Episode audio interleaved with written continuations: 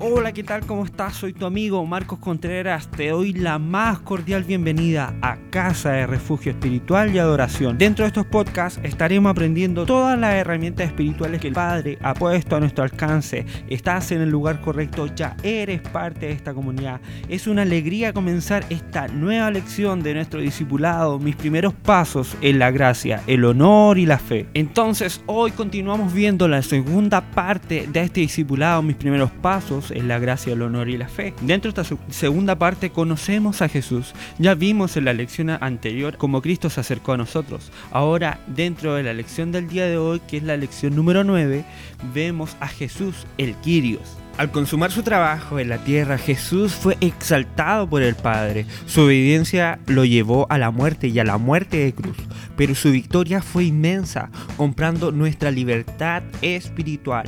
Entonces, como primer punto, el Padre le dio un nombre, que es el nombre sobre todo nombre. Conocemos varios nombres de Cristo, el lirio de los valles, la rosa de Sarón, la estrella de la mañana, el resplandor de su gloria, el sol de justicia, el buen pastor el Redentor. El libro de Isaías o el profeta Isaías, inspirado por Dios, le llamó Emanuel, admirable, consejero, príncipe de paz. Cuando nació, un ángel pronunció su nombre, Jesús, el Cristo, el Salvador. Al ser bautizado en el Jordán, el cielo se abrió y el Padre le dio otro más, Hijo amado. Pero entre los nombres de Cristo hay uno que está sobre ellos. Es el título que el Padre le confirió en el momento en que resucitó y ascendió a los cielos y fue exaltado y sentado en el trono de la majestad en las alturas. ¿Cuál es ese nombre? Señor. Jesús es el nombre histórico. Cristo es el nombre profético.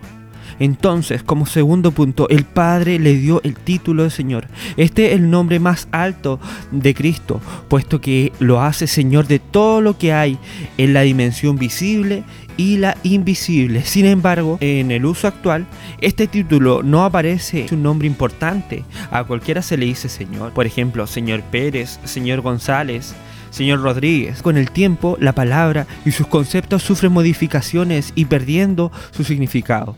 Pero antiguamente no a todos se les llamaba señor.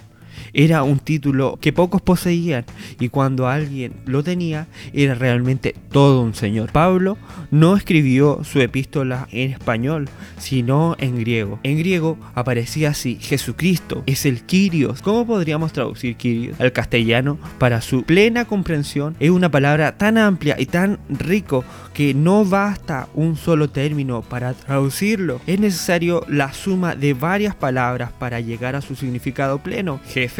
Dueño, amo, soberano, máxima autoridad y todos estos conceptos encierran la palabra Kyrios.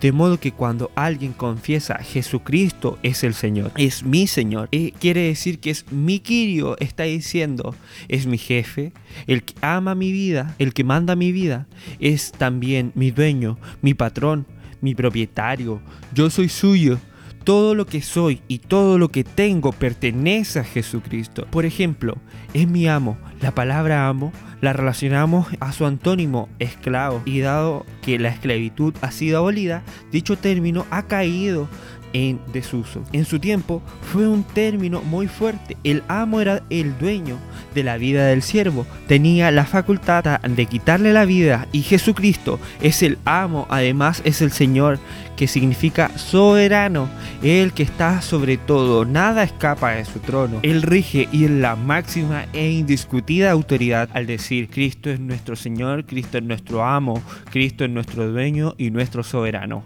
Entonces, como tercer punto, históricamente el Kyrios en tiempos del Imperio Romano se ubicaba Kyrios para designar a todas las personas ricas, dueñas de grandes territorios y que tenían esclavos bajo su autoridad. En realidad había muchos esclavos en el imperio romano y cada uno tenía quirios sobre sí. Uno era su jefe, su dueño, su amo, su soberano, la máxima autoridad de su vida. En ese contexto aparece Jesús, el que vino a transformarse en Quirios de sus seguidores. Entonces, finalizando y siendo ya seguidores de Cristo, te invito a, que declares y que digas tú con tu boca que Jesucristo es el Quirios de tu vida. Entonces, finalizando, dejaremos tareas como meditar durante la semana acerca de mi relación personal con este Quirio, te insto por un tiempo diario de oración, escuchando lo que Dios tiene que decirte tomando nota de aquellas cosas. Seguir leyendo entonces el libro de Salmo y continuamos leyendo ya el Evangelio de Marcos. Simplemente nos faltan palabras para agradecer a Dios por la bendición y la posibilidad de hacer este programa, por tener esta familia tan linda alrededor de todo el mundo, que nunca para de aprender y que nunca para de crecer. Somos casa de refugio espiritual y adoración.